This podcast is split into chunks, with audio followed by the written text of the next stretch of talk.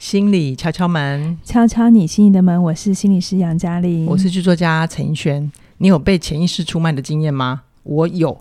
而且是很痛又很靠背的领悟，我等下说给你听哦。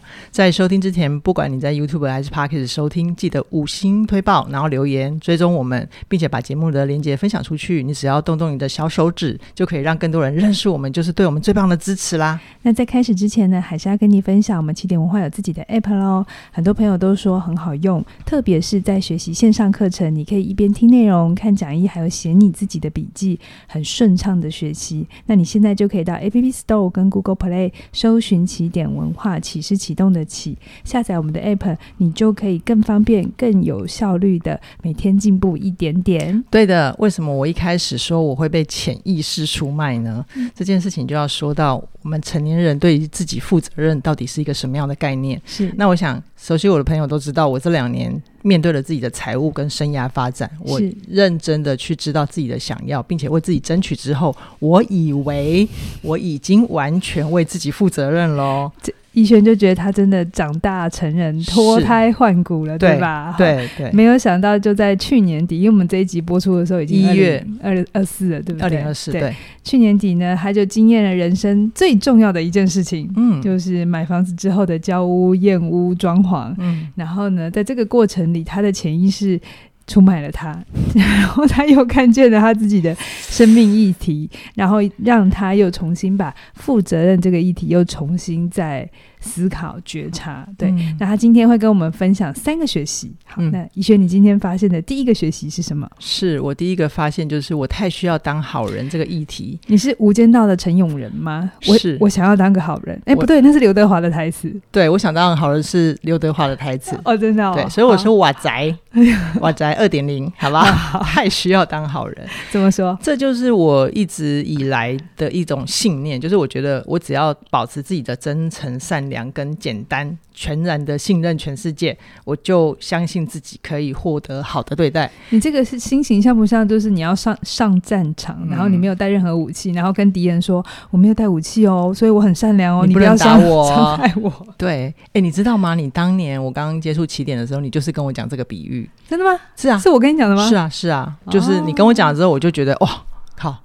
真的好有临场感哦，确实是这个逻辑，呃、就是不合理嘛，因为我们在的场域是一个战场上，嗯、并不是真的是拍电影那个那个场景哈，嗯、所以就讲回到我这个验屋经验，为什么让我去体验到我还是有这个需要当好人的议题？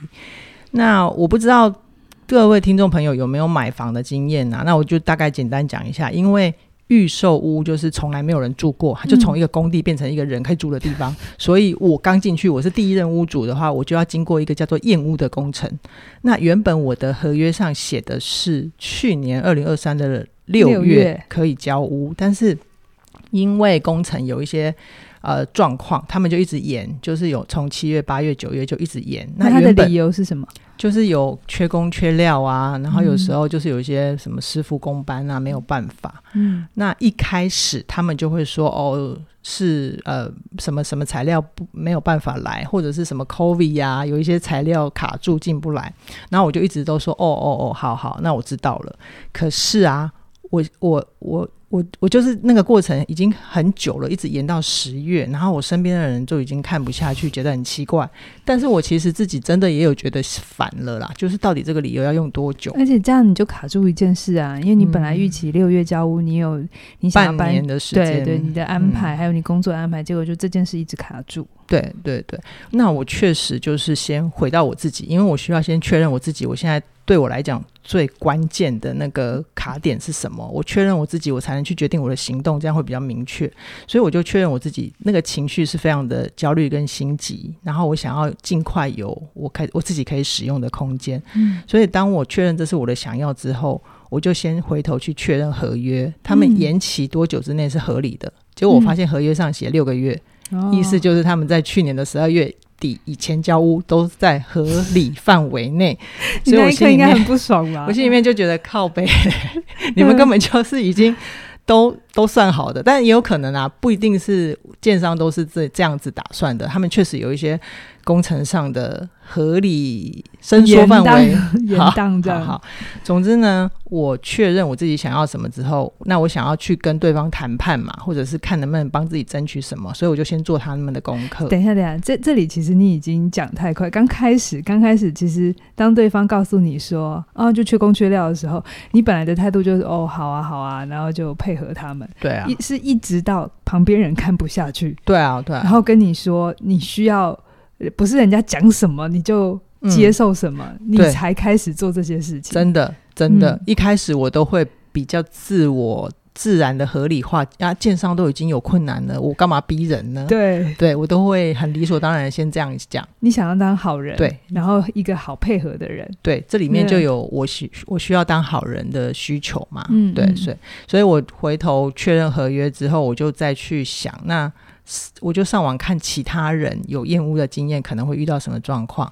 那另外，我也问了我身边的人，就是有在工地工作的人，有一个亲戚，他常年都在工地工作，那他就跟我说，其实啊，我只要到了进入验屋阶段，其实基本上产权就是我的了。然后我本来就可以要求要看我的房子，就算他要延，我也可以呃。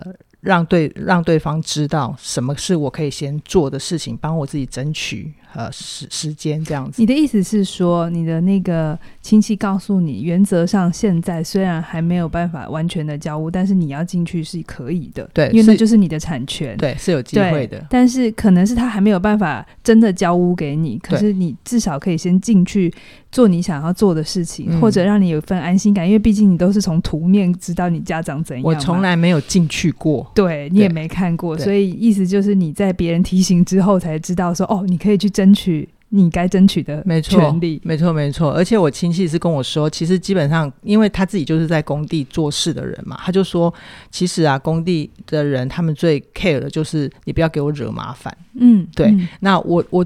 我自己知道我自己的用意嘛，我只是想要先去看一下我的实体是什么，而且有一些可能设计之前的早期的工作可以先进行，那就可以帮我自己争取到时间成本。比如说呃丈量啊，嗯、或者是跟呃你可能的那个设计师们去沟通一下你要的风格，没错，或者至少你要看了你才能有想象。没错，就是要要有实际丈量才能去走设计那一条啦。嗯，那我觉得在这个过程里面，我就去反思到。确实，我的确是对于建筑工程完全不懂，但是我对我需要对自己负责任的，就是也不能别人怎么说我就怎么信。嗯，就是当我太需要自己当好人的时候，我就会有一种容易被说服的状态，就。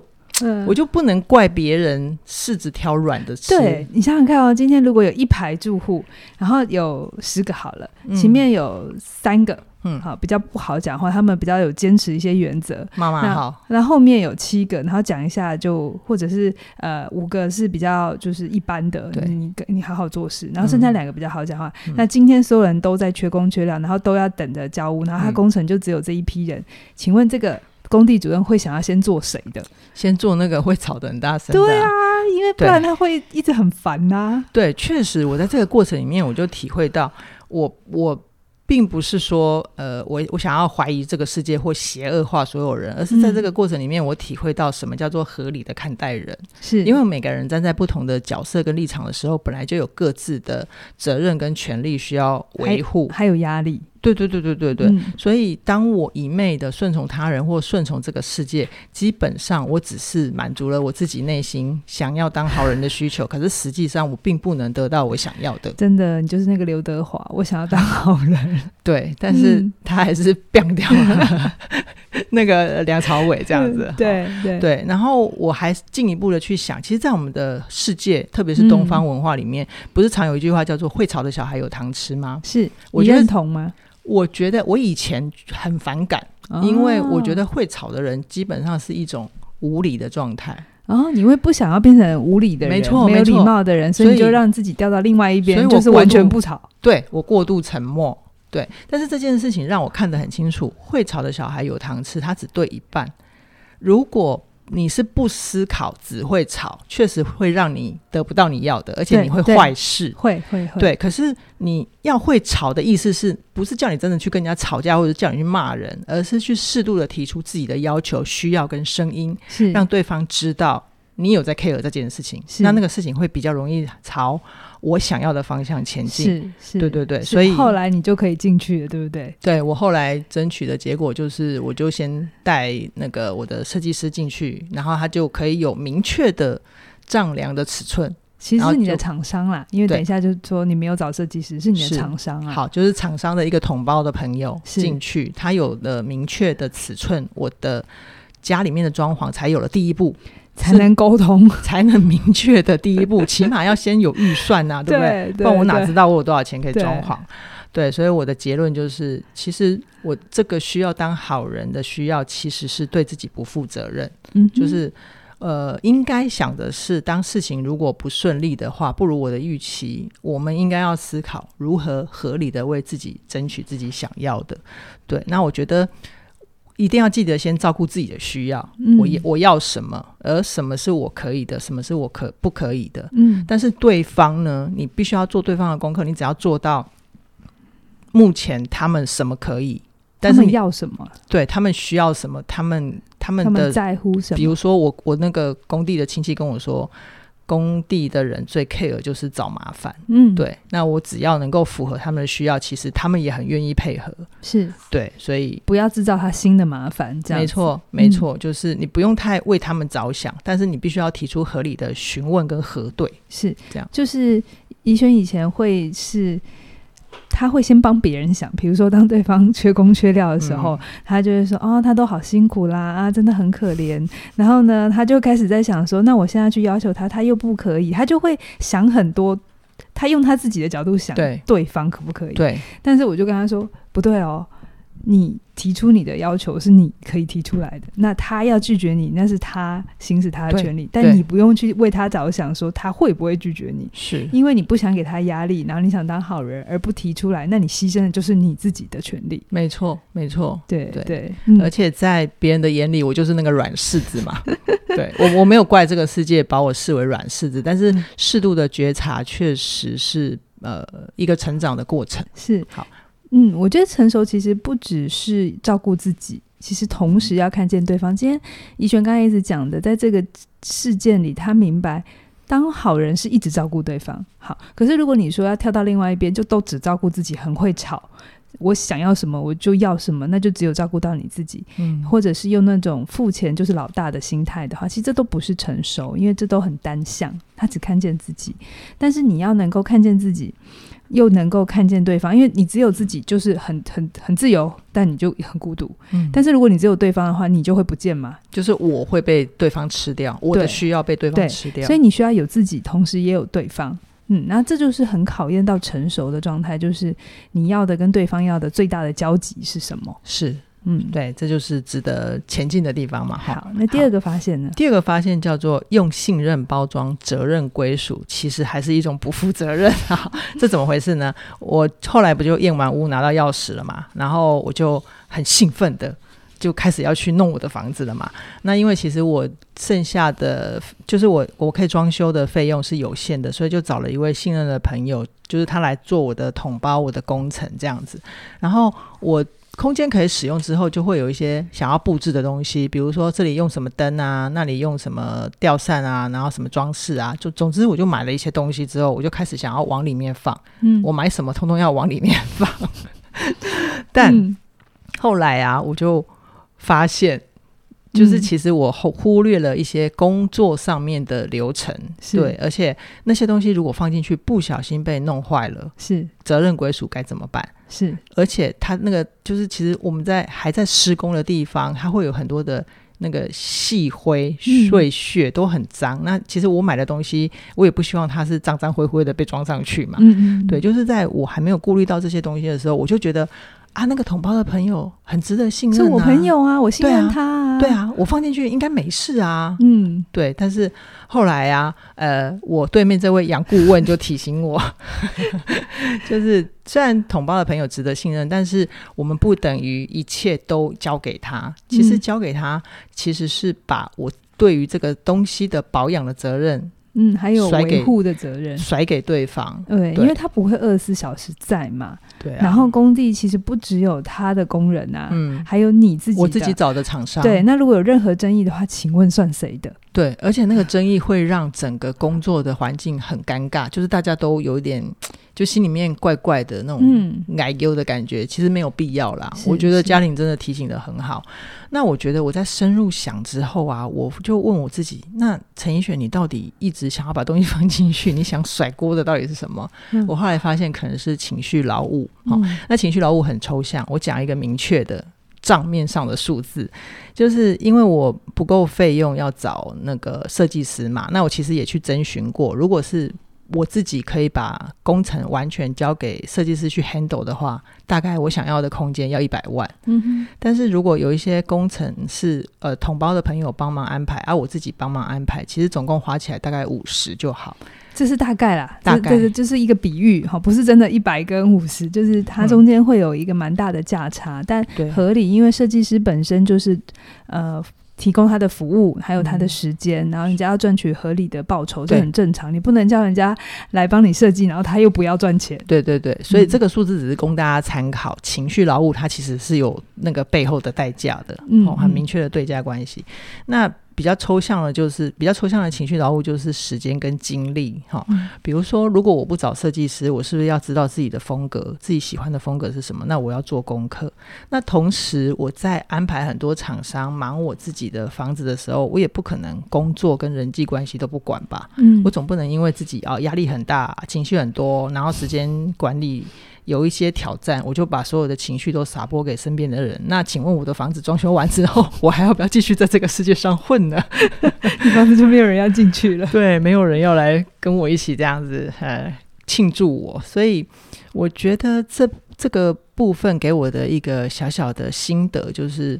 我必须要意识到，并不是说真的花钱了，事情就会顺利的完成哈。而且，就算是我真我今天真的有财力可以找设计师，也不认呃，也不等于设计师他就会完全的确认去执行出我要的。我其实还是要适度的去到现场走动。待在现场，想象我到时候住进去的感觉，这样子的使用方法是我最顺利的吗？是我舒服的吗？因为没有人喜欢把做事情做坏。嗯、那有的时候图面合理，到了现场，或是你自己真的到那个空间里，你会有不一样的感觉。而真正要住进去，在里面生活的人是你。对，所以你才是那个使用者，是我。对，你才是那个很需要待在现场，你不用工作，嗯、不用在里面做事。嗯、对，可是你需要在那里面去想象跟模拟感受。对，嗯、而不是说，哎，我已经付了钱了，所以你就一定要做到一个我完美的状态。对，这其实还是有一点全能自恋的状态。就就对啊，就是简单讲，就是不负责任的状态了。那呃，后来我就是我我我比较早期的状态，就是会有一种啊。我我我我因为还有工作要忙嘛，嗯，然后我可不可以去看一下就走？嗯、对，但后来嘉玲就真的好好的告诉我，为什么我需要待在现场？嗯、因为这个趁现在工人工班都还在，其实临时调整的成本是很小的。但等我住进来之后，那个就是另外一个计价方法了。好好，谢谢嘉玲帮我省钱。好，好我其实生命的能量是恒定的，如果你不想。潜意识不想负责任，那就会有人要负这个责任。那如果像工程的话，很简单嘛，这个人可能是设计师，那你要负的责任是什么？是钱，对不对？可是如果是生命其他的东西呢？比如说你的生涯，嗯，你的感情，你不想负责任，那谁来负责任？有的时候就是你的家人。嗯，所以如果你是自己负责任的话，你就是把所有的。掌控权放在自己手上，你的成本其实反而是可控的。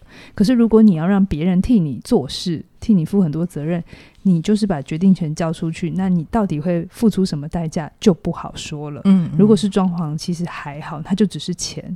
那如果是人生的话，那就可以很复杂。没错，没错。嗯、好，刚刚那个是第二个发现嘛？那接下来的第三个发现，我就发现。成年负责任啊，它其实很考验一个人全面的弹性跟时间感。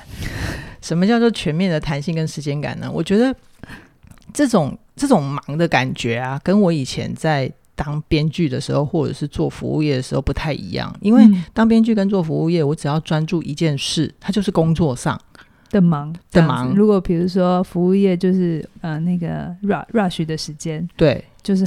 大家一次涌进来的忙，这样子。对对对，然后编剧也是，就是密集的写作，然后写完稿子交出去，就是等开会下一次的时间。但是我这一次的体验真的是一种长时间，就是大概一两个月。然后每天的那个行程都是乱的，就是分秒必争，我就要 handle 好所有的很多的事情。对，嗯、那那这边我要怎么让大家体验那个什么叫做全面的时间感跟弹性呢？我就讲一个例子，因为就是有一些呃工程是那个同胞的朋友帮我找的嘛，那我自己也有我自己安排的工程嘛。嗯，那因为要省钱，对，因为要省钱。然后呢，就有一天我就在早上的八点。同意了，我朋友他们的水电师傅进去开始布线哈，嗯、然后九点我同意了跟油漆的师傅，是你本来就人家跟人家约，对我我跟人家约啊，就约啊，就是八点九点十点嘛哈，九点跟油漆师傅对一下颜色嘛，然后开始刷，然后十点同意了那个你自己安排了冷气冷气来装修，来装来装机。是来装机哈，嗯、但那天冷气是他们有点状况了，就是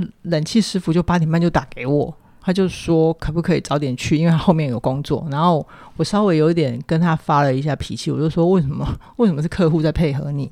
嗯、然后他就稍也是有说什么不好意思啊干嘛的。然后我就说好了好了，那不然你就对你那时候说好了好了，对你完全没有先想你前面安排我已经有水电跟油漆在现场了 哈。对，所以就这三组 这三组勾班一起来的时候，他们卡住了，因为我要装冷气的地方油漆还没干。油漆师傅也没有办法那么快。那冷气师傅他们东西如果搬进来的话，其实也会卡到一些水电布线的东西。对对，结果我就在现场卡住了，我当机了。对，然后还好、嗯、还好，那个同胞的朋友就跳出来帮我协调。然后后来这件事情就是顺也就顺利完成了。嗯，但是这件事情真的给我很大很大的警惕，就是。有时候啊，我们以为的负责任都想说，是不是把事情打勾做完了？嗯，可是事情做完你，你或者是你做了，不一定是会有结果的。嗯，而且那个结果是我要的好结果吗？对啊，对。嗯、然后我就觉得，其实工程它是一个一直不断滚动调整的事情，因为它里面有很多的人跟工序，然后你又不晓得这个建筑物的什么建材会不会遇到什么困难。是，所以我其实是真的遇到这种。状况之后，我才知道，其实前前后后都要多抓一点时间。它并不是像数十页的，就是薯条几分几秒就跳起来之后就会好了。不是，就是要三分三十五秒了。我的下意识又跑出来。好，就是呃，有时候如果我自己做的功课，当然我自己要负责任，就是我可能对于很多工种跟工班需要的细节没有做完整的功课。嗯。所以他把人找来，但你不知道他要做什么。对，我不知道他们需要多少时间跟空间，我就也不知道他们的难度在哪里。嗯、那我就告诉我自己，如果我期待我自己的人生这一次，并不是我唯一一次的装修经验。好，你希望还有很多次？我希望可以再有一两次就可以了，差不多人生就嗯好，很好啊，很好的正面期待啊。对对对，所以我就觉得，哎，以后看 YouTube 或者是吃饭配饭的时候，好像可以看一下装潢的内容，或者是什么买房看屋的内容。嗯，对，就是好。总结就是，并不是我付了钱，别人就一定会完成它。那其实师傅们或者是工班们。都不会想要把事情做坏，只是说这里面有很多不预期的事情，这才是真实的人生呐、啊。嗯。是是，嗯、就是陪怡璇装潢的这段时间，我完全可以体会他有多辛苦，因为真的是人生第一次，嗯、所以不管什么样，提前跟他预告，嗯、他其实还是会觉得，嗯，应该还好吧。我有时候会 get 不到，对。对，我可能脑袋思想在在。经历在工作的时候，你可能讲一句话很重要，可是我就当耳边风听过去，我根本就没有吸收到真正你重要的传达的讯息。是是是，但是我觉得这没关系，人生都第一次嘛。可是我觉得这里面的经验很珍贵，因为。我们我像我们自己呃，在创业的过程也会有很多时候是跟别人合作，然后那个那个工程的难度哦，可能是比装潢还要更复杂。比如说我们要做一个自己的 app，嗯，那 app 里面就会有各式各样的设计。对，就像在开始装潢前，我就先跟怡轩说，他他就拿到钥匙，我就说恭喜你，嗯、接下来你大概会有上百千个决定要做。那他那时候还很天真的说，应该还好吧？对，我觉得哪有那么多？我觉得你夸张了。对，然后实际上是真的。真的有这么多，是不是？对，你连一个那个呃。挂饰，你要挂什么螺丝款、吊钩款，那个都是一个决定哦。对，我就跟你说，你准备好，你就是要做 N 个决定，嗯，而且是每一个决定会牵涉到下一个决定，然后你改了一个决定之后，前面从前面做的还会有重做，对对对对。可是我们做 App 也是，它也是一个很。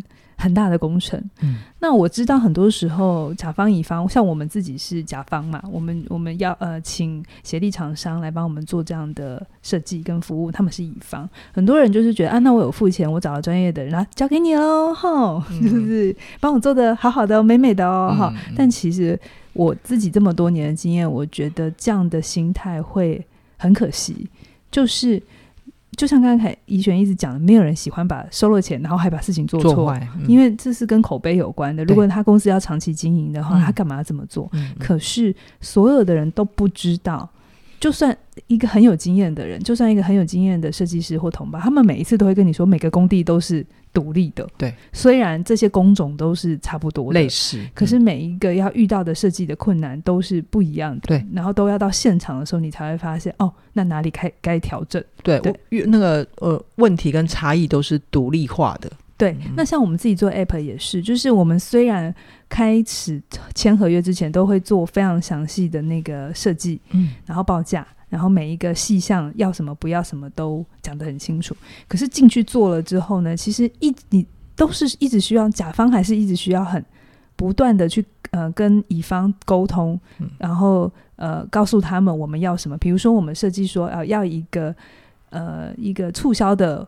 一个机制好了。嗯那我们可能在当初谈的时候就是讲的很简单啊，我要一个促销的什么哦，买 A 可以送 B，假设这么简单。嗯、好，可是呢，等到实际要进去的时候，我们的课有各式各样嘛。对。那可能那个乙方非常的负责任，他就说：“那你要买 A 送 B，你有排除条件吗？”嗯。比如说，如果他的 A 太便宜了，嗯，它本身就是一个很低的价格，然后你还让他送 B，那、嗯、你当你之后就会很复杂。对。所以他就会呃，请你就是比较具体的。说得出来你的条件项目，我们的排除条款优先顺序。对，对，或者是说有一些时候会有折扣，我们一些优惠的，大家啊几点时候买？好，那那里面都会有很多各式各样的例外状况，我们都需要先想到，嗯，而不是到时候发生的时候去责怪他们，你怎么没帮我设计好？嗯，所以那个过程里，其实如果你真的要事情推动，比如说我们就压希望一年开发好，是，哎，不是把钱付了，然后一年之后等着他就会来哦，嗯，这一年当中非常非常多的沟通，然后会。一路打关，一路打关，然后一路打怪，打怪，然后就会再遇到新的问题，是是，然后就会需要一直一直的呃调整滚动。但是我觉得那个东西是不是你在出发前的时候你就可以想好的？没错没错，甚至是如果你越想要弄到好才要出发，你就会延迟，都没办法出发吧，而且会错过时机。所以其实我我们后来呃，不管是凯宇啊或者轩宁啊，我们自己在做大型开发的时候，我们都会知道。我们需要做最好的准备，但是没有人知道出发之后十公里之外我们会看到什么，会遇到什么事。对，嗯、所以我们只能就是做最好的准备，然后上路了，然后遇到什么解决什么。OK，然后一直持续的。如果这件事够重要，那它就值得占据你的时间跟精力。嗯哼嗯哼，对。好，那我觉得这个过程里面啊，就让我想到佳莹的线上课程，提升你的心理免疫力。我真的很需要，很需要 那段时间，我也需要压力管理。耶。应该吧？你知道吗？还有时间管理，对啊，还有还有财务管理，我理财心理学。对，我一直要深呼吸。然后，当我有想要的东西，但是觉得自己买不起的时候，就觉得啊。那我到底为什么前面没有存好足够的钱？对，装潢是一个最容易看到自己钱存的够不够的时候，嗯嗯，因为你有很多选项可以选。是，然后你有有钱的话，你当然可以选好一点的，嗯嗯，更漂亮一点。是，但有时候装潢有限的时候，你就只能选啊，second 就是比较。Second choice，对对对对对对。然后，如果有时候跟我的杨顾问有一点意见争执，或者是我觉得我的自尊跟自信被伤到的时候，我就跟他想要跟他好好说再见。你又在黑我了啊！对不起，对不起。但是我觉得呢，朋友好像离我有点距离之后，我又很想要跟他好好在一起。这不都你的课程吗？好啦，我们最后要讲什么呢？就是我们从即日起到二月五号有一个嘉陵馆的活动，就是呃嘉玲老师推出的课程呢，他只要除了那个呃你是哪种人之外，对，那个是赠送的课程之外，就是你加入每一门杨老师的课程，它都会有八八折的优惠。那这个优惠直到二月五号为止哦。所以，如果听众朋友你们也比如说也很需要管理压力啊，也很想要好好存钱啊，也好也想要跟你的朋友吵架之后可以好好在一起啊，都鼓励你把握这一波的优惠。嗯，那详细的课程资讯连接都在我们的影片说明栏里面就有。今天先跟你聊到这边，期待下星期空中再会喽，拜拜。拜拜。